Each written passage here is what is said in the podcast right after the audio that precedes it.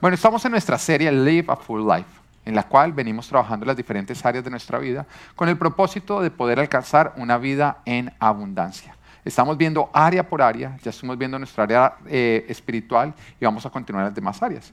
Pero creo que es importante que recordemos cuáles son las cinco áreas que componen nuestra vida. Amén. Entonces, para eso le voy a pedir a Jonathan, ponte de pie y cuéntale a todos, por favor, en voz alta, cuáles son las cinco áreas de nuestra vida. Las cinco áreas es espiritual, eh, relacional, eh, física, eh, profesional y, mis- y ministerial. Amén, muy bien, muy bien, te puedes sentar, tienes permiso de sentarte. Tu vida está compuesta por cinco áreas, tu área espiritual, tu área relacional, las relaciones con los demás, tu área física, porque todos tenemos un cuerpo, tu área profesional, porque tú debes trabajar, y tu área ministerial, porque todos tenemos un propósito en esta tierra con respecto al reino de los cielos. Si tú acabas de llegar, te animo a que vayas a nuestra aplicación de iPhone, no discriminamos, también hay aplicación para Android, Amén. Página web o diferentes medios y puedes escuchar todas las prédicas porque te van a ayudar a que tu área espiritual esté en fuego para poder conquistar las demás áreas. Pero ya empezamos con el área relacional. Son importantes las relaciones que creen ustedes. Bueno, son supremamente importantes. Nuestras relaciones definen mucho. De hecho, tú no llegas a donde te, tú no llegas a donde te propones, sino según de quien te rodeas. Entonces, vas a un ratico pensar en eso. Tú no llegas a donde te propones, sino según de quien te rodeas. Porque lejos no vas a poder llegar solo. Así que para llegar lejos vas a necesitar estar bien rodeado. Y Dios desde el principio dijo en Génesis capítulo 2, versículo 18, no es bueno que el hombre esté solo. ¿Estar solo es bueno? No, no nos hace bien. Dios no nos, cre- no nos creó para estar solos, Dios nos creó para estar relacionándonos. Y algunos dicen, sí, pero ese es el versículo que se refiere al matrimonio, cuando creó a Eva y cuando se la entregó a Adán. No, ese es el versículo donde Dios decidió que el hombre no debía estar solo, entonces le creó una esposa para que se pudiera multiplicar, pudiera formar comunidad y también relaciones. En el plan de Dios no solamente estaba Eva, en el plan de Dios estaba que nosotros tengamos familia, tengamos relaciones, en que no estemos solos. Así que cuando Dios nos dice no es bueno que el hombre esté solo, no solamente se refiere al matrimonio, sino se refiere a nuestras relaciones en general. Nosotros necesitamos una familia, necesitamos amistades, necesitamos comunidad. Estar solo no nos hace bien. Sin embargo, no todas las relaciones deben ser iguales. No todas deben tener el mismo nivel de intimidad. Ahora, ¿qué es intimidad? La definición que más me gusta para intimidad es que tanto le permito a una persona ver dentro de mi corazón. Eso es intimidad. ¿Qué tanto yo le permito a una persona ver dentro de mí? ¿Qué tanto acceso le doy a mi corazón? Y es por eso que el acto sexual se considera un acto íntimo, porque se le está permitiendo a las personas, entre los dos, están permitiendo que el otro vea completamente dentro de él. Intimidad es que tanto tú le permites a una persona ver dentro de ti. Ahora, Proverbios capítulo 4, versículo 23 nos dice, por sobre todas las cosas. Ahora, por sobre todas las cosas, cuando tú vas a mirar el original, significa por sobre todas las cosas. ¿Ok? Los del primer servicio se ríen más. Por sobre todas las cosas, cuida tu corazón, porque de él mana la vida. Mira lo que nos está diciendo el Señor. Nosotros debemos cuidar cosas.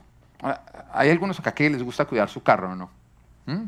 Y lo tienen siempre limpio, cuando lo van a parquear, así les toque una hora demorarse, miran que no vaya a haber ningún camión al lado para que no le vayan a rayar el carro. Hay algunos que, por ejemplo, les gusta cuidar su celular, no se lo sueltan a Mujeres, les encanta cuidar su cartera, ¿no? O sea, que se siente en el piso, pero mi cartera está calada porque si no se me daña y es una imitación coach que parece casi original, amén. ¿Mm? Ciertas cosas que uno cuida demasiado, hay cosas que uno no le suelta a nadie. Y no está mal que tú cuides lo que tú tienes. De hecho, nosotros debemos ser fieles en cuidar todo lo que Dios nos ha confiado. Pero el Señor está diciendo, sí, cuida, cuida, cuida las cosas que tú tienes. Pero por sobre todo lo que tú cuidas, hay algo que tú tienes que cuidar. Y es tu corazón. Porque de él mana la vida. Si te rompen el corazón, lastimosamente no va a ser vida lo que tú vas a manar. Y es acá donde nosotros nos equivocamos. En el nivel de acceso, de intimidad que le damos a una persona de manera inapropiada. Porque hacerlo causa que nosotros nos rompan el corazón, que salgamos desilusionados y sin querer volver a confiar en alguien. Que a nosotros nos rompan el corazón continuamente nos causa un dolor tan profundo que ya después no vamos a querer volver a confiar en nadie, ni volver a tener cercanía. Hay varias personas que les han roto tanto el corazón que ya, no, no, yo no quiero tener amigos, es mejor estar solo que mal acompañado. Hay mujeres que les han roto tanto el corazón que todos los hombres son iguales. La única diferencia entre un camión lleno de cerdos y un camión lleno de hombres es la placa. Porque les han roto tanto el corazón que no quieren volver a acercarse ahí. Y, cuando, ustedes, ustedes recuerdan la forma como uno se enamoraba cuando uno estaba jovencito. No, pues bueno, algunos, vemos algunos que todavía estamos jóvenes, pero yo me refiero cuando uno estaba como en sus 14 años, 15 años, que empiezan a funcionar las hormonas, empieza a funcionar la, eh, la enamorativa, ¿no? Uno nada más era que medio le gustara a alguien, uno ya amor a primera vista. Se enamoraba uno fácil, o sea, uno tenía eh, eh, traga o crush, como dicen acá, número uno, número dos, número tres, era fácil. Pero a medida que la persona va creciendo, cada vez va perdiendo más la facilidad de volverse a enamorar. ¿Por qué? Porque el corazón se va endureciendo a causa del el número de traiciones, de, de, rupturas de nuestro corazón que hemos sufrido, cada vez nosotros escondemos más nuestro corazón y menos nos lo exponemos. Pero esto no es guiado por la sabiduría, sino es guiado justamente es por el temor, por el miedo a que nos vuelvan a romper el corazón, lo cual nos causa volvernos personas que estamos solas. Pero recuerda que la palabra de Dios dice, no es bueno que el hombre esté solo. Tú no estás llamado a ser solo causamos una, como, un, tipo de, de, fobia a relacionarnos con personas cercanas porque tantas veces nos han traicionado que yo no vuelvo a confiar. Y por eso estamos causando un peor mal a nuestras vidas, el estar solos. No es bueno que tú estés solo. Te hace mal el estar solo. El diablo quiere que tú no vuelvas a confiar tu corazón. El diablo quiere que tú no tengas amigos, amigas. El diablo quiere que tú vivas en una completa soledad. ¿Por qué? Porque quiere que estés solo para poderte destruir. No es bueno que estés solo. Más bien porque no manejas el nivel de intimidad, de acceso a tu corazón que tú le das a una persona. Cuida tu corazón por encima de todas las cosas. No dice, no uses tu corazón. Dice, úsalo de una manera correcta. No le des acceso fácilmente a tu corazón a todas las personas, ni a todas las personas les des el mismo nivel de acceso. Cuando nosotros miramos a Jesús, su vida, nos damos cuenta que él mismo tuvo niveles de intimidad en sus relaciones. No a todas las relaciones les dio el mismo nivel de acceso, el mismo nivel de intimidad, sino que él lo fue seleccionando con sabiduría, no producto del azar, como lo solemos hacer. Sin darnos cuenta, terminamos mejores amigos de fulanito. Sin darnos cuenta, terminamos en, noviados con fulanita. Y, es como que el azar es el que se encarga de, llevarnos y darnos las relaciones. Ah, pregúntate a ti, ¿cómo, fue que se desarrolló la relación que tú tienes con tu mejor amigo, con tu mejor amiga? ¿Fue, fue producto del azar? Un momento en que tú decidiste, escogiste, esta amistad me conviene, y tú empezaste a caminar hacia esa relación con sabiduría, con decisión con escogencia. Porque nos damos cuenta en Juan capítulo 15, versículo 15, cómo lo hace Jesús. Ahora, Jesús es el modelo. Si Jesús lo hace es porque nosotros lo debemos hacer. Y dice, ya no los llamo siervos. O sea que antes, ¿cómo los llamaba? Siervos. Él les está diciendo como que a partir de ese momento ustedes acaban de obtener acceso a intimidad que antes no tenían. Ya no los llamo siervos porque al siervo, porque el siervo no está al tanto de lo que hace su amo. Los he llamado amigos. O sea, los acabo de ascender. Porque todo lo que a mi Padre le oí decir, se lo he dado a conocer a ustedes. Todo lo que está en mi corazón, información que está dentro de mi corazón, ahora ustedes tienen acceso a esa información. Ahora, les estoy diciendo, yo no los llamo siervos porque un siervo no tenía acceso a esa información. Ahora les está dando un nivel de intimidad donde decían, a partir de ese momento ustedes pueden ver cosas dentro de mi corazón, información que contiene mi corazón que otras personas no tienen acceso a ellas. Y después continúa diciendo, no me escogieron ustedes a mí, sino que yo los escogí a ustedes. Ellos no dijeron, yo quiero tener ese nivel de intimidad con Jesús, yo te escojo Jesús. No, Jesús los escogió a ellos. Tú debes escoger tus amistades, no tus amistades escogerte a ti. Y tienes que hacerlo con sabiduría. Ahora, cuando miramos la vida de Jesús, nos damos cuenta que Jesús amó a todos. En esto, Él no dijo a este te amo, no te amo. Él amó a todos, a buenos y a malos. El amor era para todos, pero no compartió con todos el mismo nivel de intimidad. Cuando Jesús se montaba en la barca, se montaba nada más con los doce. Y lo decía, y entonces se montó en la barca para estar a solas con ellos. Porque cuando iba a pie, la gente se le pegaba y él no podía decir, qué pena, este es mi camino. No, pero en la barca sí cogía y cuando se montaban 12, mm, máxima capacidad, no cabes. Y lo hacía para estar a sola con ellos, o sea, buscaba ese momento para compartir solamente con ellos. El momento de la transfiguración, que es cuando Jesús está viviendo algo que le permitió experimentar el Padre, algo íntimo, algo muy valioso. Él no se transfigura enfrente de todos. Él llama nada más a tres, a los tres más íntimos, Pedro, Juan y Jacobo. Y de hecho cuando lo hace les dice, no le cuenten esto a nadie hasta que yo no sea glorificado. O sea, les estoy dejando ver algo de mí que no tiene acceso a los demás. Hay una información que ustedes tienen que el resto de las personas no va a tener hasta que yo no sea glorificado. Y nos damos cuenta que Jesús, por ejemplo, cuando buscaba el lugar secreto, que era cuando iba en búsqueda de, desnudar completamente su corazón, ahí no invitaba a nadie. Estaba él a solas con el Padre. Ese nivel de intimidad ahí no permitía a hombres. Era entre él y el Padre. Entre la relación de Jesús y el Padre no cabía ningún ser humano. Porque al Padre era el único al que él le desnudaba 100% su corazón. Pero también miramos que para que Jesús, lo que él hizo para escoger el nivel de intimidad que le daba a cada relación, él se tomó tiempo. Tiempo de conocer a cada persona. A pesar de que Jesús no necesitaba conocer porque él ya conoce a todos. Pero él nos está mostrando el modelo que nosotros tenemos que seguir. Él se tomaba tiempo para que nosotros entendiéramos que tú para escoger una amistad a la cual le vas a dar intimidad, te tienes que tomar el tiempo de conocer a la persona. Pero no solamente se tomaba tiempo, sino que él involucraba la oración. Él le preguntaba al Padre, Padre, ¿a quién le puedo dar intimidad? Ahora tú dirás, mm, no me convence dónde está ese versículo. Gracias por preguntar. Lucas capítulo 6, versículo 12 nos cuenta, por aquel tiempo se fue Jesús a la, montaña a orar y pasó toda la noche en oración a Dios. Yo acá quiero frenar y quiero hacer una pregunta, pero quiero que digan la verdad, no sean chicaneros. ¿Quién acá ha pasado toda una noche orando? Levante la mano. Levántale si lo hiciste. felicitaciones. Yo creo que no, que sí, hay personas. ¿Cualquier noche? ¿O estaba pasando algo importante esa noche? ¿O no? Eso no fue como que, oiga, qué rico, ¿cuál es el plan de hoy? Que no, mija, ¿cuál Netflix? Oremos toda la noche. Nadie, si tú escoges eso, tú eres raro. Amén. Tú no eres espiritual, eres raro. Si tú pasas toda la noche orando, yo he intentado, ¿no es cierto? Y en el minuto 29 me quedo dormido. Si, si uno pasa toda la noche orando, es porque una decisión sumamente importante por tomarse. Y uno necesita que Dios lo guíe a uno en esa oración. Ahora, Jesús, ¿por qué pasaste toda la noche orando? Porque es el único versículo que nos cuenta que Jesús pasó toda la noche orando. Y nos dice, al llegar la mañana, llamó a sus discípulos y escogió a doce de ellos a los que nombró apóstoles. Ah, ok, él no pasó toda la noche orando por cualquier situación, no, no porque e, ese era el plan de ese día, porque estaba por tomar una decisión de suma importancia, escoger a los apóstoles.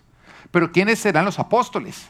Los apóstoles eran personas que iban a acompañarlo a él a todo lugar, que iban a caminar con él. En otras palabras, personas que verían lo más íntimo de Jesús personas que podrían compartir un nivel de intimidad con Jesús que nadie más iba a compartir. Jesús iba a dormir con ellos, iban a ver a Jesús recién levantado, iban a ver a Jesús con hambre, iban a ver a Jesús de mal genio, iban a ver a Jesús en toda situación. Y por esa razón Él nos apresuró. Él nos dijo, no, venga, escojamos ese que se cuenta unos chistes buenísimos, ese se va a alegrar el grupo. ¿No? No, y fulanito sabe cocinar, venga para acá. Él no empezó así al azar. Él dijo, Señor, o sea, tengo que tomar una decisión. Son muchos los discípulos, pero, pero yo tengo que darle un nivel de acceso a mi corazón porque no es bueno que el hombre esté solo. Entonces yo tengo que dar acceso, tengo que dar intimidad, tengo que tener relación íntima con algunos, pero no me puedo equivocar con quién. Así que, Señor, ayúdame a escoger a un grupo. Ahora, esto no fue un grupo numeroso, fueron doce. Y yo creo que lo que pasó en esa noche es que el Padre le empezó a revelar en quién, en cuáles doce había propósito. Tú podrías decir, oiga, pero Judas lo traicionó, pero había propósito. Hay relaciones que Dios nos permite desarrollar con un propósito. Con un propósito. Pero cuando Dios te guía a ti a desarrollar una relación, aunque te traicione esa relación, tú vas a saber que el propósito de esa relación está por encima de esa traición. Y esa es la seguridad que tenemos nosotros cuando dependemos del Padre. Y el Señor nos está mostrando cómo Él, para escoger el nivel de intimidad que le daba una relación, Él pasaba tiempo en oración. Entendamos algo. A mayor el nivel de intimidad que nosotros le damos a una relación, esa relación crece en su potencial de crecer en cercanía con nosotros. Mayor intimidad, mayor cercanía. ¿Lo estamos entendiendo? Lo cual va a traer como resultado bendición si es acertada o destrucción si es inapropiada. Quiero que lo piensen. Cuando tú le das acceso a tu corazón, le das intimidad a una relación, esa relación pasa a otro plano donde empieza a haber cercanía.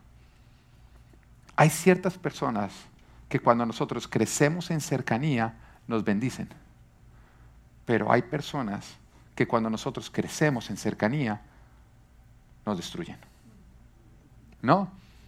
Que es un adulterio. Una relación que creció en cercanía y que no debía haber crecido en cercanía.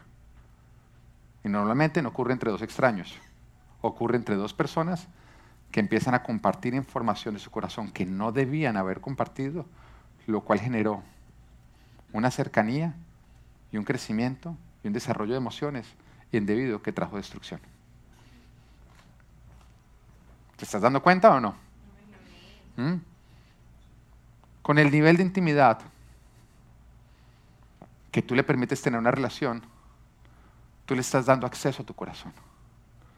Ahora, cuando tú le das un nivel de acceso mayor al correcto, tú pones en riesgo tu seguridad, la de otros, y estás poniendo en riesgo el curso que va a tomar dicha relación, lo cual puede producir grandes daños.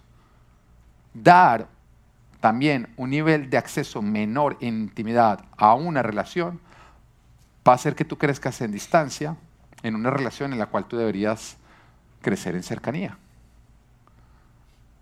Porque la intimidad genera ese apego, genera esa conexión.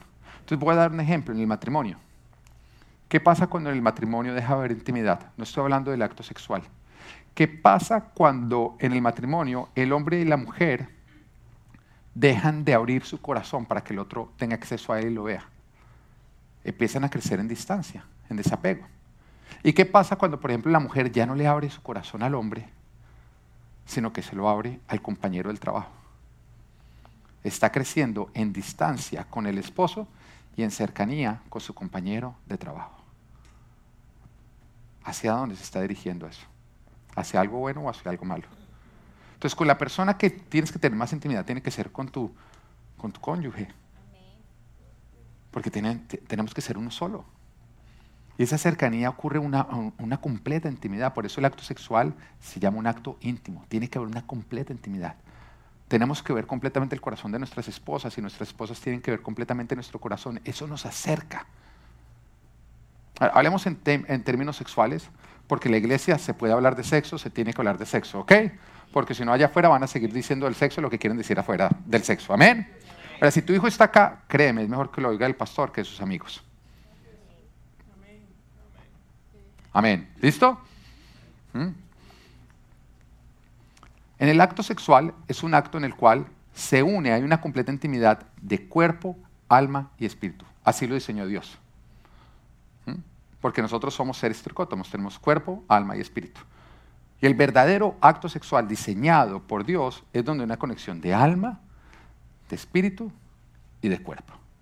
Ahora, ¿qué pasa si uno de los dos cónyuges no tiene su área espiritual? ¿Qué pasa si en el matrimonio no oran juntos? No van a la iglesia juntos, no comparten una espiritualidad. Esa intimidad se pierde. Entonces se convierte el acto sexual simplemente en un acto físico y emocional. ¿Qué pasa cuando en el matrimonio no se abren su corazón para dejar ver sus emociones y para que haya esa conexión almática. El acto sexual se convierte en un acto físico, o sea, en un acto carnal. ¿Lo están entendiendo? Entonces, para que haya una conexión completa, tiene que haber una conexión espiritual, física y emocional.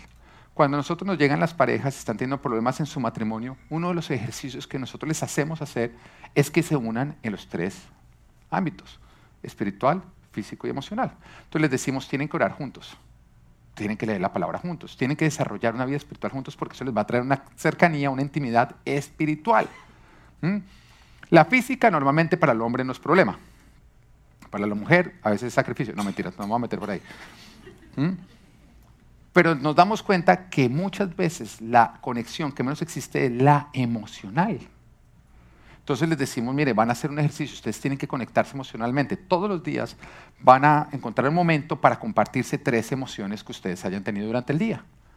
Simplemente hablen las emociones, es tan sencillo como eso. Y ahora se lo estoy predicando, eso es para que lo apliquen. Entonces, uno, por ejemplo, me siento yo con mi esposa y mi esposa, eh, yo le digo, bueno, mi amor, las tres emociones que tuve, em, hoy iba en el carro y, cambió el semáforo y me demoré en arrancar y de atrás arrancó a pitarme y me, dio piedra, me sacó el mal genio.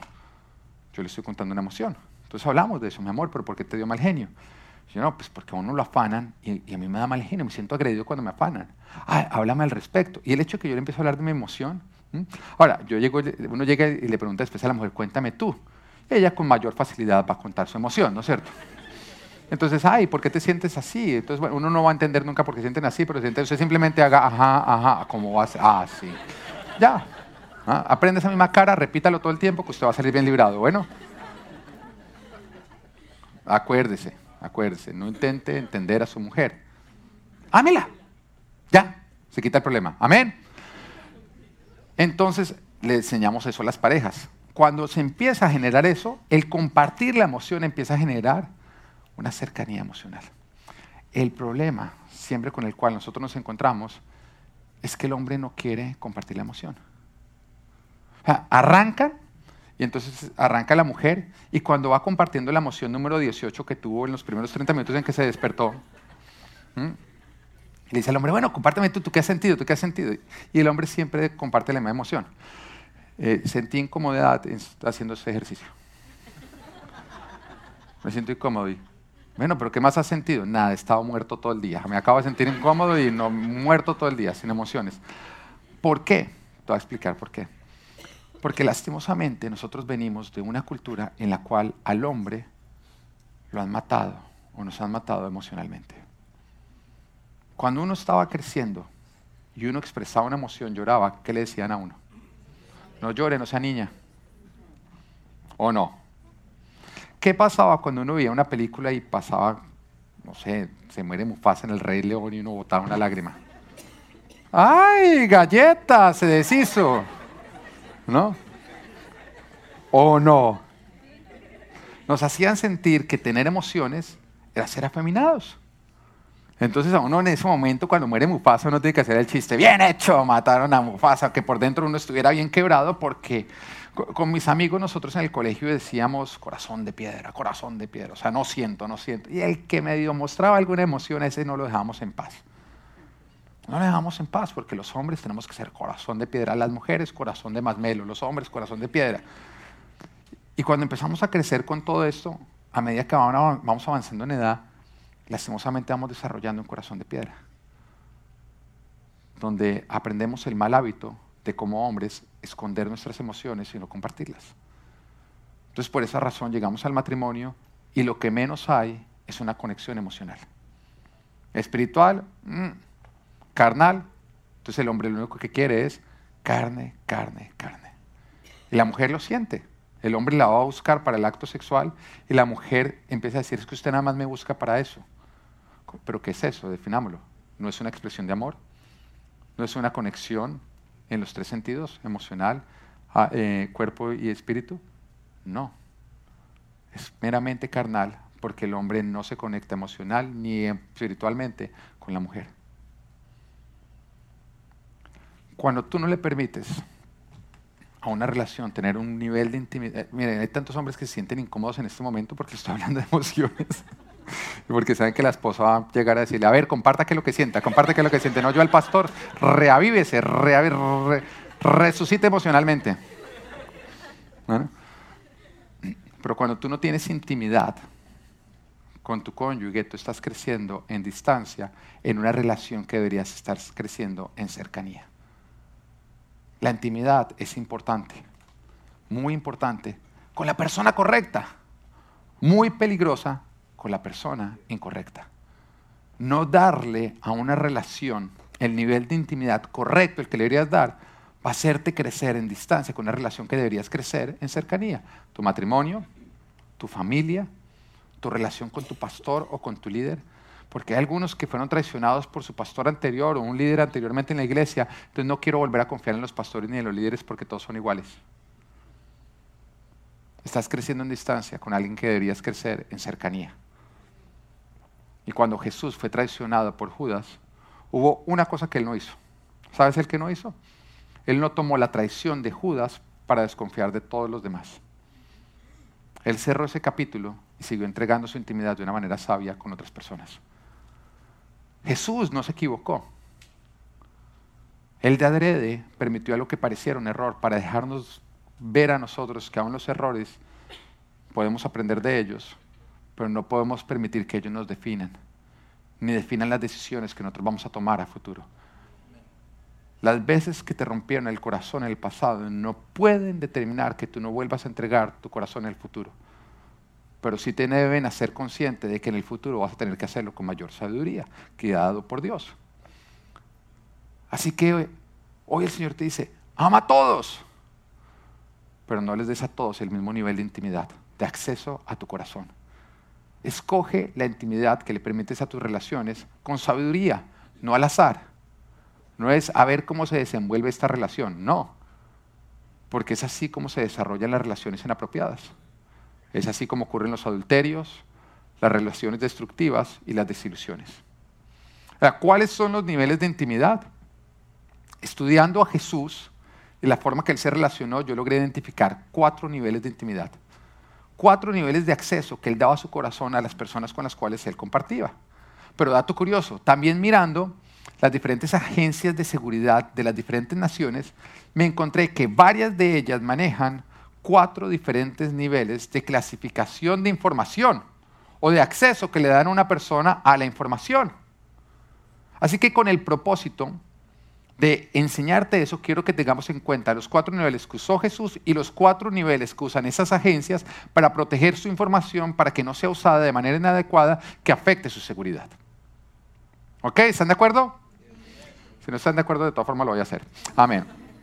Entonces hoy quiero hablar de estos cuatro niveles. Quiero decirte que cada uno de los niveles de intimidad que Jesús dio, le voy a dar el nombre que le dan las agencias de seguridad a los diferentes niveles de acceso de seguridad que ellos tienen. Amén. Y quiero que para mirarlo estemos mirando un momento muy íntimo de Jesús donde Él claramente deja ver hasta dónde podía llegar cada relación. Quiénes estaban invitados a entrar a su intimidad y cuál era el límite de intimidad que les daba a ellos. Y ese momento lo logramos ver en Getsemaní, antes de Jesús ser arrestado porque ese fue un momento muy íntimo, fue el momento más difícil que pasó Jesús en la tierra. Jesús tenía que esperar a que vinieran a apresarlo y entregar su vida por amor a los suyos. Así que lo que venía era fuerte. Ahora, cuando tú estás pasando por un momento difícil, lógicamente tú quieres estar bien rodeado en ese momento. Tú quieres estar rodeado de las personas en las cuales tú puedes confiar, a las que tú les puedes abrir tu corazón, a las que puedes expresarte de una manera correcta y que no van a usar esa información de una manera inadecuada. Tú quieres escoger las personas que tú les has dado acceso en tu corazón para que en ese momento apoyen lo que tú estás haciendo y no lo usen para destruirte. Así que fue justamente lo que encontramos acá con Jesús. Lo encontramos en Marcos capítulo 4, versículo 32 al 42. Y dice, fueron a un lugar llamado Getsemaní. Y Jesús les dijo a sus discípulos, siéntense aquí mientras yo oro. Se llevó a Pedro, a Jacobo y a Juan y comenzó a sentir temor y tristeza. Está la angustia que me invade, que me siento morir, les dijo. Quédense aquí y vigilen.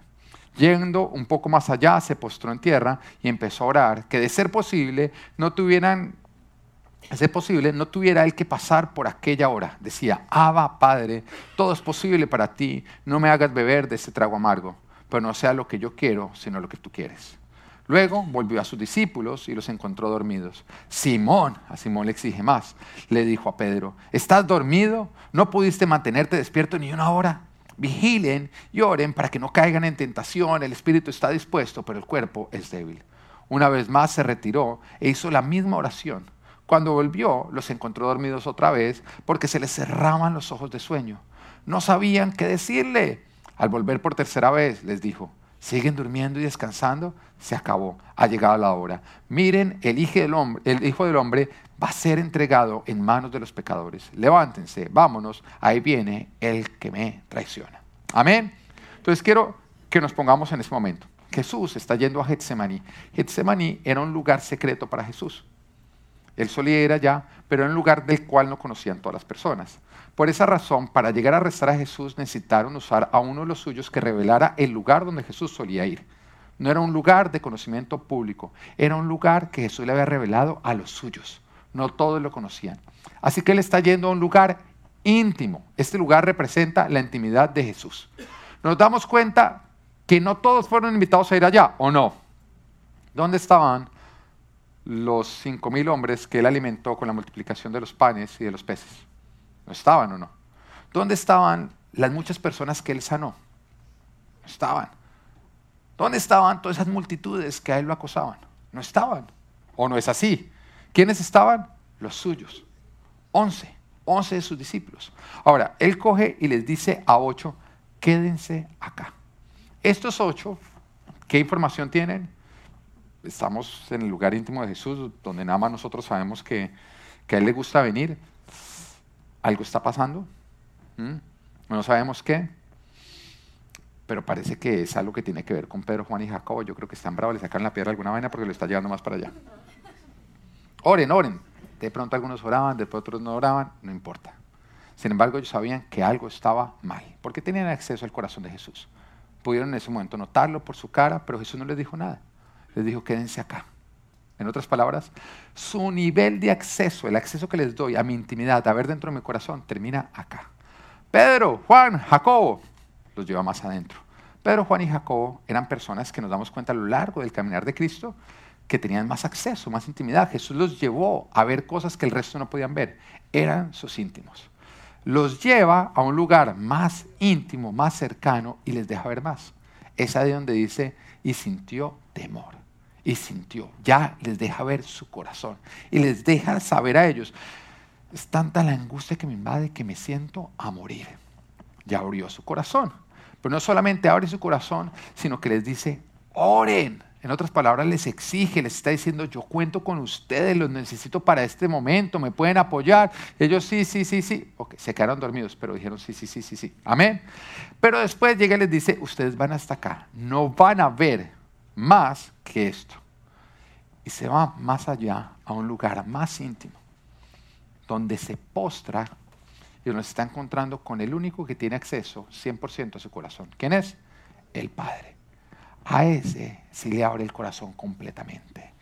Señor, me siento morir, si es posible, haz pasar esta copa. Ahí suda sangre, ahí abre su corazón al 100%, no para exigir, sino para rendir. Porque finalmente le dice, hágase tu voluntad y no la mía. ¿Están viendo los cuatro niveles de acceso a su corazón que hay? ¿Lo están viendo claro? Ahora vamos a analizar cada uno de ellos y cómo nosotros los debemos usar para nuestra vida. Nivel número uno, el más externo de todos, información no clasificada. Información no clasificada. Son las personas a las cuales nosotros les vamos a dar acceso a nuestra información no clasificada. Mira lo que dice. Esta información puede ser leída y manejada por el público en general, ya que su contenido no afecta la seguridad de la agencia ni de la nación la información que recibe acá la gente no te va a hacer daño. E-, esa información, ponla en Wikipedia, en Facebook. No afecta. Soy pastor, no si te has dado cuenta, pero soy calvo. Tengo una esposa, dos hijos. Jesús es lo más importante en mi vida. Ya. No, pero es que ¿qué le gusta al pastor hacer en su tiempo libre? Eso no te incumbe. Amén. No, pero ¿dónde pasó las últimas vacaciones? Ahí no hay acceso. Yo no quiero a todo el mundo sabiendo esa información. ¿Mm? Porque lo pueden usar para hacerme daño a mí. Pero hasta el momento todo lo que yo he dicho no me va a hacer ningún daño. Ahora, si tú cuentas, querido Facebook, hoy me agarré con el desgraciado de mi esposo porque el muy sinvergüenza me... Esa información, esa información que no debería estar al alcance de todo el público. Pero hay una información que todo el mundo debe saber, tus compañeros de trabajo, cuéntales acerca de tu esposa, de tu esposo, de tus hijos, ya. Pero no estés contando cosas de dentro de tu corazón. ¿Para ¿quiénes son estos en la vida de Jesús en este momento? Pues las multitudes con las cuales Él compartió, a quienes alimentó, les dio pan, a quienes sirvió. En otras palabras, acá entra el prójimo, todos. ¿Dónde están en este momento de intimidad en el cual Él se encuentra? No están. No están invitados. De hecho, los que llegaron más adelante llegaron sin ser invitados a traicionarlo. En este nivel, en este nivel ¿a quién debes meter? Debes meter a todas las personas que Jesús no es el Señor de sus vidas. En otras palabras, si Jesús no es el Señor de la vida de alguien, entra hasta este nivel. Punto. Tú dices, ah, no, pastor, eso me parece que, es incorrecto. La palabra de Dios dice en Proverbios 13 y 20, el que con sabios anda, sabio se vuelve. El que con necios se junta, saldrá mal parado. Si quieres meter en un mayor nivel de intimidad una persona que es un necio, tú estás escogiendo volverte necio. Tú verás, pero si quieres crecer en sabiduría, pues no le des nivel de acceso de intimidad a una persona que no es sabia. Porque el mayor, el nivel de intimidad que tú le das a una persona, o sea, el mayor acceso que le das a tu corazón, es mayor la influencia que esa persona va a tener hacia ti. Eso quiere decir que tú vas a crecer para parecerte hacia esa persona. Y eso pasa. Uno sin proponérselo se empieza a parecer a las personas con las cuales uno comparte. No. Empieza uno que a este le gusta el café, a todos nos gusta el café que a este le gusta esa marca de ropa, se popularizó. Todos usan esa marca de ropa. A este le gusta esa música, todos terminaron oyendo esa música. La gente con la cual uno se le junta, uno se le empiezan a pegar las cosas de esas personas, sin proponértelo. Ahora tú dices, no, no, no, yo soy único. Hmm, síguete engañando. Somos, nosotros somos el resultado de un poquito que tomamos de acá, otro de aquí, según las personas con las cuales nosotros nos relacionamos. Ahora, cuando tú permites, le das nivel de intimidad a una persona que Jesús no es el centro de tu vida, esa persona no está siendo influenciada por Jesús. Esta persona no está creciendo para parecerse a Jesús. Y eso quiere decir que tú estás decidiendo recibir influencia de una persona que te va a alejar de parecerte a Jesús. ¿Lo estás entendiendo? Ahora, si tu propósito es ser sabio, crecer para ser sabio, dale nivel de acceso Dale intimidad a aquellas personas que son sabias. Y una persona que Jesús no es el centro de su vida, no es sabio, es necio porque es su propio Señor. Si te lo tengo que explicar más, no te lo voy a explicar más. A este grupo, dales amor, no se los niegues, pero no les des acceso a lo que está ocurriendo dentro de tu corazón. A este grupo no le cuentes cuando peleas con tu cónyuge. A este grupo no le cuentes lo más privado que está ocurriendo dentro de ti. Amén. Segundo nivel, información confidencial. Información confidencial. Ahora, ¿qué dice? Este material podría producir efectos indeseados si estuviera públicamente disponible. Acá tú ya estás hablando de, información que si cae en unas manos equivocadas, te puede producir efectos indeseados. Mire, hay muchos que son muy confiados en las relaciones y en las amistades que tienen. Muy confiables, dejan ver dentro de su vida, dentro de su corazón, y están armando a personas que más adelante van a usar esa información para traicionarlos a ellos. Para hacerte daño. Aún sin proponérselo, te van a hacer daño. Porque le estás permitiendo tener acceso a material que puede producir efectos indeseados cuando se usa equivocadamente o se abre a la luz pública. ¿quiénes son esas personas en el momento íntimo de Jesús en Getsemaní?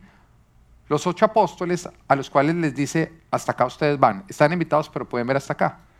Tenían acceso a cierta intimidad, no a toda. Podían ver parte del corazón de Jesús, sabían que algo estaba mal, no sabían detalles. ¿Se esperaba su apoyo? Sí, pero sabía Jesús que ellos no se iban a trasnochar. Si los otros se quedaron dormidos, estos iban a arrancar dormidos porque estos, no, en las malas, yo sé que si no puedo contar con esos tres, menos con esos ocho. ¿Mm? Sin embargo, Jesús los consideraba sus amigos. En un momento difícil tú puedes tener muchos amigos, pero no vas a contar con todos ellos. Y no deberías contar con todos ellos.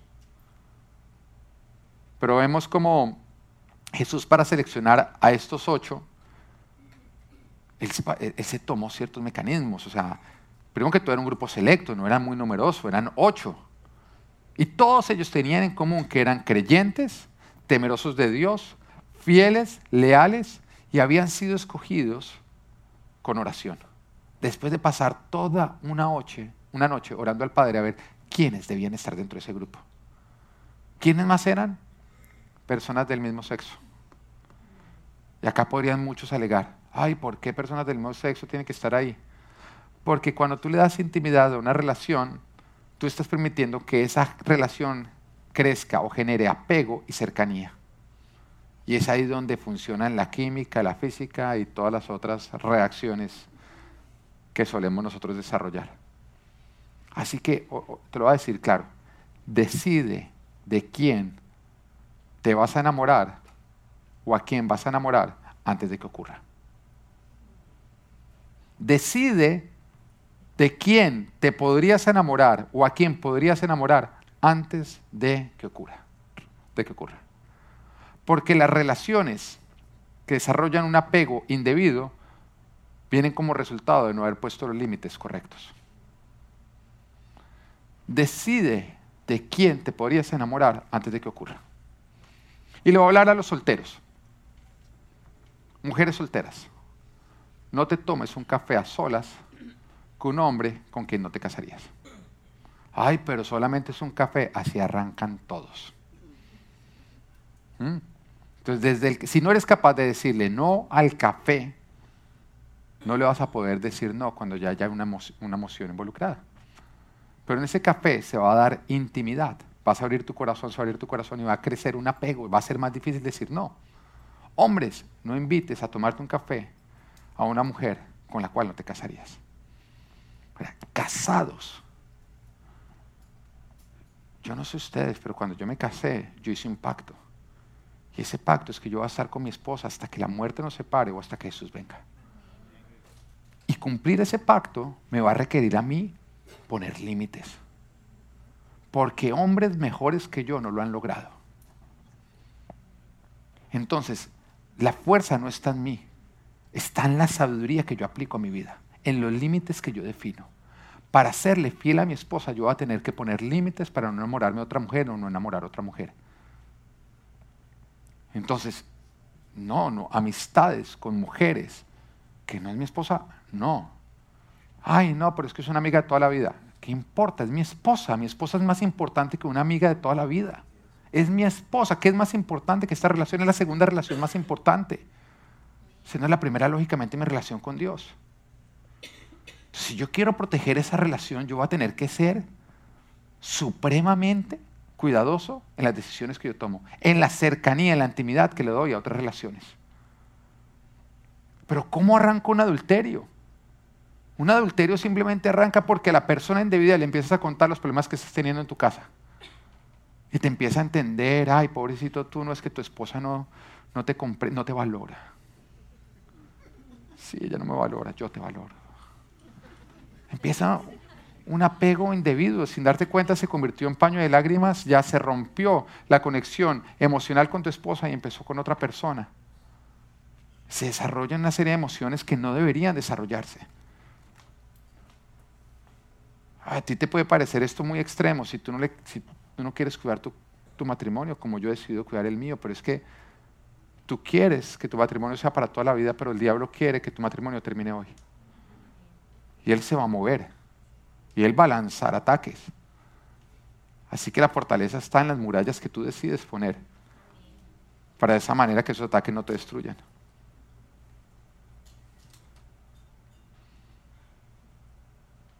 Escoge sabiamente, siendo guiado por Dios, dando tiempo para conocer a estas personas. Asegúrate que sean personas creyentes, temerosas de Dios, fieles, leales y del mismo sexo. Jesús no tuvo esta relación de intimidad con mujeres.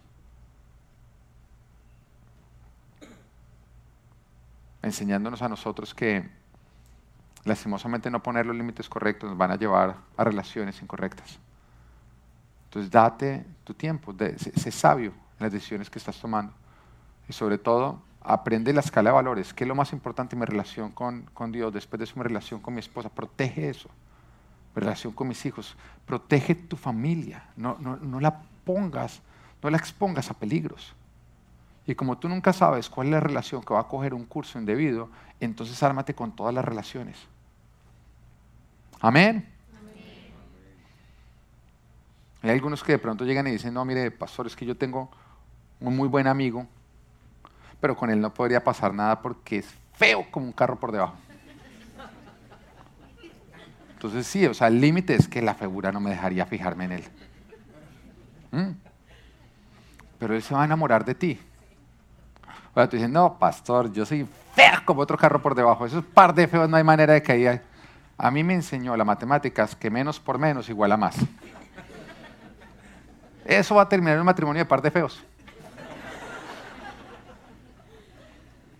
¿Mm? Pero como acá no hay feos, sino solamente gente bonita, para que me quieran ir por lo que es el mes del pastor, sé sabio. Nivel número 3. Información reservada. esto en inglés es secret. Secret. O información reservada para que vos entienda. Bueno, este material eventualmente causaría serios daños. ¿Qué daños? Serios. A la seguridad nacional si estuviera públicamente disponible. todos acá tenemos información que es tan íntima que si cayera en las manos indebidas, la podrían usar en nuestra contra. Entonces uno tiene que ser sabio al nivel de intimidad que nosotros le damos a las diferentes personas. No es esconder, no es ser hipócrita, es saber a quién tú le muestras. En otras palabras, tú puedes decir, no, es que me gusta ser transparente. Sí, celo. Pero tú no te desnudas enfrente de todo el mundo, ¿o no? Eso es no ser hipócrita, eso es ser prudente, ¿o no? Tú te desnudas enfrente de tu cónyuge o enfrente del doctor.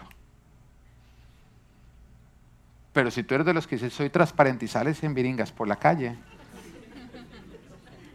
eso no es, eso es admirable, eso no es tan transparente, ¿no?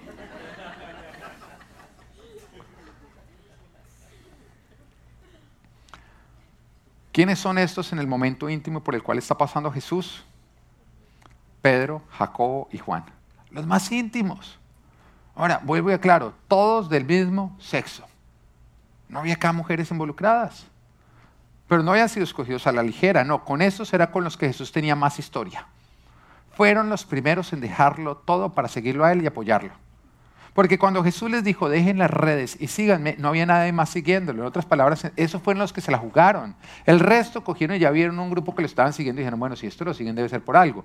Pero esos fueron los primeros que dijeron, ¿sabes qué? Cuando nadie más está seguido, yo te voy a seguir. Desde el principio estuvieron dispuestos a dejarlo todo por acompañar a Jesús. No solamente eso, sino que eran personas que pensaban en lo eterno. Nos damos cuenta que Juan y Jacobo fueron los que se acercaron a Jesús y le dijeron, Jesús, eh, en el reino, cuando vengas en tu reino, deja que uno de nosotros siente a tu izquierda y otro a la derecha. La palabra de Dios dice que donde esté tu tesoro, ahí está tu corazón. O sea que ellos le estaban diciendo, Señor, permite que ahorita seamos más importantes que el resto. Ellos estaban pensando en lo eterno, su tesoro estaba en lo eterno, su corazón estaba en lo eterno. Y se estaba evidenciado que eran personas que realmente estaban pensando en la eternidad, que eran lo que Jesús estaba pensando. Jesús murió en la cruz porque él estaba pensando en la eternidad. Y él necesitaba personas que constantemente lo ayudaran a pensar en la eternidad. Ahora, venir a decirle, Señor, en tu reino permite que uno se siente a la izquierda o a la derecha, evidenciaba esto. Bueno, ni siquiera irle a decir, porque la palabra nos cuenta que no fueron ellos los que le dijeron, le dijeron a la mamá. Mamá, vaya le dice a Jesús que lo cual muestra osadía, ¿no? porque me daría pena decirle a mi mamá que fuera a interceder con otros, pero muestra esa determinación de estar pensando en lo eterno. Ahora, ¿eran personas perfectas? No. Pedro no lo negó al poco tiempo. Tres veces. ¿No se durmieron cuando los puso a orar? Sí. Sin embargo, eran fieles de corazón. Eran temerosos de Dios y hacían tesoros en el cielo. Ahora, a estos Jesús ya les deja ver su corazón, a estos ya les dice, mire, esta es la angustia que me invade, que me siento a morir. Con ellos comparte la transfiguración, el momento más íntimo de él que el Señor le estaba entregando. Con estos, en ellos se encuentra apoyo. Porque hay una escena en la que Jesús lo llama a un hombre, Jairo, que su hija estaba enferma y que después muere. Y Jesús llega con los suyos a la casa de Jairo y está llena de personas. Y Jesús llega y, dice, la niña no está muerta, la niña está dormida. Y todos empezaron a burlar. Y Jesús en ese instante, cuando ve la burla, hace salir a todos, menos Pedro, Juan, Jacobo, los necesito acá conmigo. Y dice, ¿por qué los dejó? Pues porque en ese momento él estaba vulnerable emocionalmente. Si yo arrancara acá a predicar y dijera, bueno, voy a arrancar a predicar, y todos ustedes empezaran a burlar de lo que yo estoy por hacer, ¿cómo yo me sentiría en ese instante? ¿Emocionalmente vulnerable o no? Entonces Jesús está mostrando, estoy tan vulnerable emocionalmente que necesito que solamente vean mi corazón aquellos que tienen acceso a mi corazón. Lo que está por ocurrir no lo pueden ver todos porque mis emociones están a flote. Pedro, Juan, Jacobo, quédense ustedes. Y, vamos, o sea, ¿quién acá se pone bravo? ¿Se enoja alguna vez? Que tú digas, sí, a mí a veces me da piedra, ¿sí? ¿Hay alguien que no, para que predique, nos cuente cómo hace para vivir así de feliz? ¿Eh? Todos nosotros en algún momento, ¿quién acá, siendo sincero, ¿Le ha ocurrido que alguna vez las emociones lo han embriagado y ha hecho algo que simplemente le agradece a Dios que nadie estuviera filmando en ese momento? ¿Sí o no? Bueno, hay algunos que no, todos o no. Todos alguna vez las emociones nos han jugado una mala pasada, o no. Entonces, todos nos enojamos. Pero ¿dónde se siente uno más cómodo? ¿Enojándose con los de confianza o con las personas que ni lo conocen a uno? Uno escoge. Uno, la esposa le saca la piedra enfrente de todo el mundo y uno como que sonríe. Eres de la casa. de la casa a ver cómo duerme en el sofá. Porque uno le da pena mostrar las emociones, uno sabe que no es prudente y uno ve, uno está con una persona, con su esposa, no los conoce muy bien, y agarran a pelearse, uno se siente incómodo, ¿no? Porque están mostrando una intimidad que no deberían estar mostrando. Es un acto íntimo cuando las emociones salen a flote es un acto íntimo. Así que Jesús en ese momento que Él sintió sus emociones nos enseñó, cuando tus emociones están saliendo a flote, salte de las multitudes y nada más rodéate de los más íntimos. Si Jesús lo hace, yo decido hacerlo. Y en este momento lo hizo solamente con ellos. Jesús cuenta con ellos. A ellos no solamente les deja saber que está pasando por un momento difícil, sino dijo, ¿saben qué? Oren por mí. Cuento con sus oraciones. Velen por su oración. A Juan, por ejemplo, cuando Jesús está siendo crucificado, antes de morir, llega y le dice, Juan, Juan, Juan, ¿ves a mi madre? ¿Ves a María? Trátala como si fuera tu madre, encárgate de ella, proveele. Eso requiere mucha intimidad, ¿o no? Porque uno llega a un desconocido, así viste en la mala que oiga, encárguese mi mamá, cuídela como si fuera suya. ¿no? ¿Cuál cuide como si fuera suya con razones? ¿O no? Uno no se encarga de la mamá de cualquiera, ¿o no es así? Le cuesta uno trabajo con la suegra. algunos, a mí me parece súper bueno. ¿Dónde está mi suegra? Ella es hermosa. Si me estás oyendo, suegrita. ¿Mm? Pero a ustedes les cuesta trabajo, no a mí, con su suegra. Imagínense ahora con la mamá de un amigo encargarse de ella. O sea, había mucho nivel de cercanía, pero a él está diciendo, mira, te encargo. No, no, no, no vayamos más allá. Jesús, ¿por qué murió? Por amor a sus ovejas. Y cuando resucita y está por ir el Padre, llama también a uno de los suyos y les dice, ¿tú me amas? Sí, cuida mi rebaño. Tú te das cuenta que que Jesús te entregue su rebaño es el mayor voto de confianza que te puede dar Cristo. Es una invitación a intimidad. O sea, si tú eres líder, si tú tienes un rebaño y estás por botar la toalla y dejar eso botado, hoy el Señor te dice, te confié lo que no le confiaría, lo, que no le confiaría a otros. Fue el nivel de intimidad lo que te ofrecí. No me quedes mal. Fue con estos a quien Jesús les dijo esto. Ahora, con respecto a ti, sé muy selecto con las personas a las cuales tú les das este acceso, este nivel de intimidad. Jesús solamente escogió a tres, no escojas a cuatro, tres bien escogidos. Te diría los míos, pero como no quiero peleas ahorita ni pataletas al final, me los voy a reservar. El acceso al nivel de intimidad tiene que ser personas del mismo sexo porque hay mucha intimidad. Va a haber mucho. Alguien del sexo opuesto en ese grupo no debe estar. Date tiempo para conocer a esas personas, conocer su testimonio.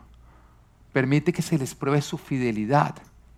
Cómo responden, si realmente son personas leales. Que realmente se evidencie que el temor que ellos tienen a Dios es un, un temor alto que sean personas con las cuales tú puedas contar cuando estés pasando por momentos difíciles. Pero recuerda algo y no lo olvides. Tú no puedes esperar perfección ni siquiera de este grupo de personas porque son seres humanos. Se van a quedar dormidos cuando tú los necesitabas despiertos. Van a negarte cuando tú los necesitabas reconociéndote. Y por esa razón, recordando que ni el mejor de los hombres es perfecto y que todos fallamos, ten la disposición de cubrir sus faltas con tu amor. Ayer hablábamos con mi esposa, ella estuvo en un shower de una parejita que se va a casar y mi esposa me hablaba de los consejos que les daban a, la, que estaba por casarse. Mi esposa y yo decíamos cuál sería, digamos, como que nosotros nos dijeran, dígame una cosa acerca del matrimonio.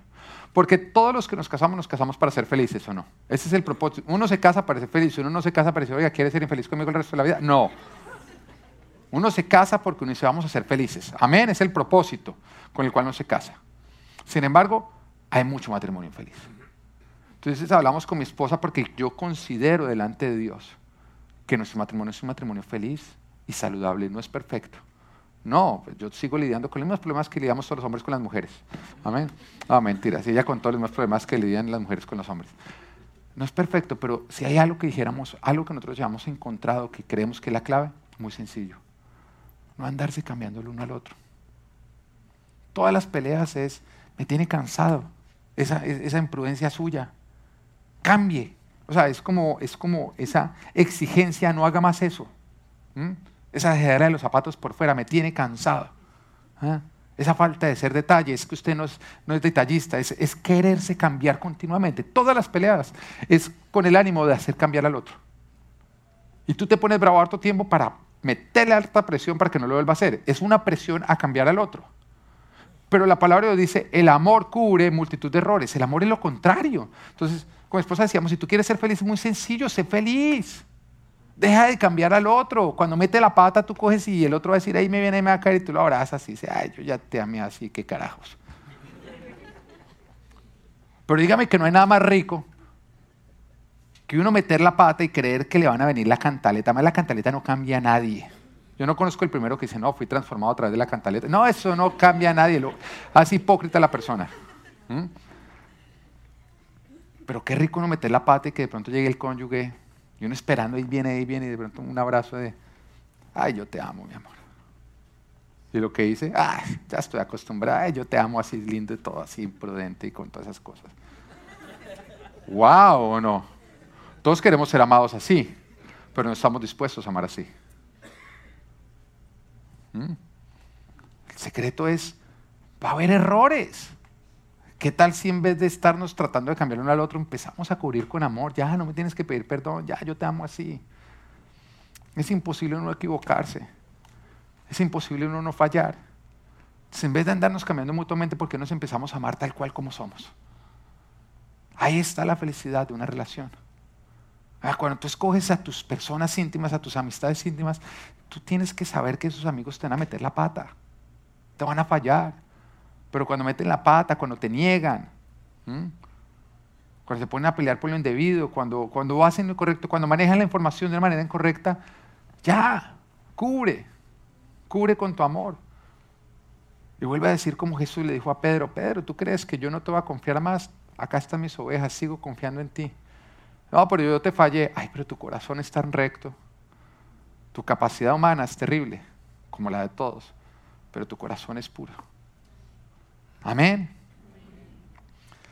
Y el nivel número cuatro, información secreta o top secret. Dice, este es el nivel más alto de clasificación de material en un nivel nacional. Esta información podría provocar un daño excepcionalmente grave a la seguridad nacional si estuviera públicamente disponible. ¿A quiénes acá se les pasan cosas por la mente? Que la mente es parte del corazón. Algunos traducen corazón como mente. ¿A quiénes acá se les pasan cosas por la mente que si las hablaran los meterían en serios problemas? Si yo hablara todo lo que se me pasa por la mente, yo te aseguro algo. Tú no querrías que yo fuera tu pastor. Sí, porque en la mente pasa de todo. Y nos damos cuenta que Jesús nos habla a nosotros que es información top secret. Entonces, top secret no para que nadie la sepa, sino para que uno la sepa. ¿Quién es este en el momento íntimo de Jesús? El Padre. A Dios no le ocultes nada. A Dios muéstrale 100% tu corazón. A Dios déjale ver todo, todo, todo, no lo ocultes. A Dios ábrele tu corazón completamente. En Marcos 14, 36, Él le dice, Abba, Padre, todo es posible para ti, no me hagas beber este trago amargo, pero no sea lo que yo quiero, sino lo que quieres tú. Y mira lo hermoso, a los otros Jesús les abría el corazón y exigía, me siento a morir, ora. Al Padre no fue así, al Padre fue, me siento a morir, quiero que pases esta copa si es posible, pero hágase tu voluntad y no la mía. Él no abre su corazón al Padre para exigir, sino para rendir. Porque el Padre sabe mejor que tú. Porque el Padre no se equivoca. Porque la voluntad del Padre es mejor que la tuya. El Padre es el único 100% bueno. Nosotros somos malvados. ¿Tú te pondrías a pensar qué pasaría si alguno de nosotros fuera Dios? Yo, te diría qué pasaría si alguno de nosotros fuera Si yo fuera Dios. Hoy aguantarían hambre un buen número de personas, un buen número de desgraciados. ¿Ah? Yo iría en el carro manejando y ese que me cierra, ay, mijito, a montar en bicicleta el resto de la vida. Pero Él no, Él hace que llueva sobre buenos y malos. Un corazón perfecto, un corazón donde no hay la más mínima maldad un corazón 100% bondadoso, 100% misericordioso, 100% sensible a ti, que solamente quiere lo mejor para ti. El único lugar seguro donde tú puedes abrir completamente tu corazón y rendirlo 100% a Él. El único que jamás te romperá el corazón, porque Él no puede romper corazones, Él solamente sabe sanarlos y remendarlos. El único que jamás te podría traicionar, porque Él es fiel, es parte de su esencia. El único que es misericordia y gracia, no tiene es misericordia y gracia todos los días, que cuando la tiene contigo simplemente está expresando lo más íntimo que es Él. Acá Jesús busca y encuentra solución y respuesta, paz y confort. El Padre es el único que te podrá dar la paz que tú necesitas, el confort que tú necesitas. Otros hombres querrán dártela, pero solamente vendrá de Dios el único del cual puedes esperar que jamás te falle porque es el único perfecto. El horror más común de las personas es meter acá, en este nivel, a seres humanos. Y por eso terminan desilusionados, defraudados, por esperar perfección de quien no la puede dar. Los hombres te pueden dar apoyo, pero solo Dios te puede dar solución. ¿A dónde entra la esposa? ¿O dónde entra el esposo? Los casados se preguntarán y dirán, porque algunos de pronto están diciendo, bueno, mi mira a ver si la meto en el nivel número dos, pero porte bien de aquí en adelante, ¿no? Muestre. No. El diseño de Dios es que cuando nosotros nos casamos nos convirtamos en cuántos? En uno solo. En uno solo. ¿Y qué quiere decir esto? Que junto con nuestra esposa nosotros tenemos que decidir el nivel de acceso que le damos a las demás personas. Que si uno de los dos no le quiere dar a una persona acceso a un nivel de intimidad, aunque el otro se lo quiere dar, no se lo puedes dar. Que yo no puedo escoger amistades que mi esposa no aprueba.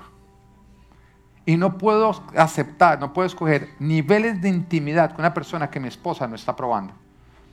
Porque si no, yo ya violaría el diseño de Dios, que es que los dos seamos uno solo. Que separemos corazones, intimidades, eso provocaría que yo creciera en intimidad con una persona y en distancia con mi esposa. No se puede. Y esto involucra todo tipo de relación. yo quiero que entiendas que el nivel de acceso no solamente funciona para tus amistades, también funciona para tus familiares. El hecho de que sea tu padre, tu madre, tu hermano, no quiere decir que tiene nivel de acceso número 13. No. Porque aún un padre, una madre un hermano que no tiene temor de Dios, que no ha mostrado fidelidad y lealtad, podría hacerte gran daño si tú le dejas ver una información que él no podría manejar. Así que toda persona, independiente de qué es, tú tienes que saber sabiamente qué nivel de acceso le das a tu vida. Y tiene que mostrar y ser confirmado con Dios que es una persona que va a poder manejar la información sin hacerte daño. Muchos de los problemas con familiares es porque uno de los cónyuges les da acceso a uno de sus familiares que el otro no aprueba. Entonces, le estás contando a tu mamá todo lo que tu esposo está haciendo, le estás mostrando la intimidad.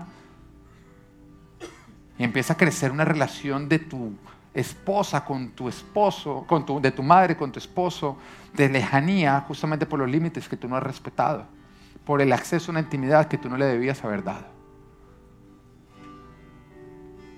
Estás rompiendo relaciones por no manejarlo de una manera adecuada. Cuando Jesús fue a escoger los apóstoles, no dijo, bueno, mis hermanos, mi mamá y todos los familiares me paran acá porque ustedes tienen favoritismo por lo que son familia. No. De todos, nada más uno era el hermano de Jesús.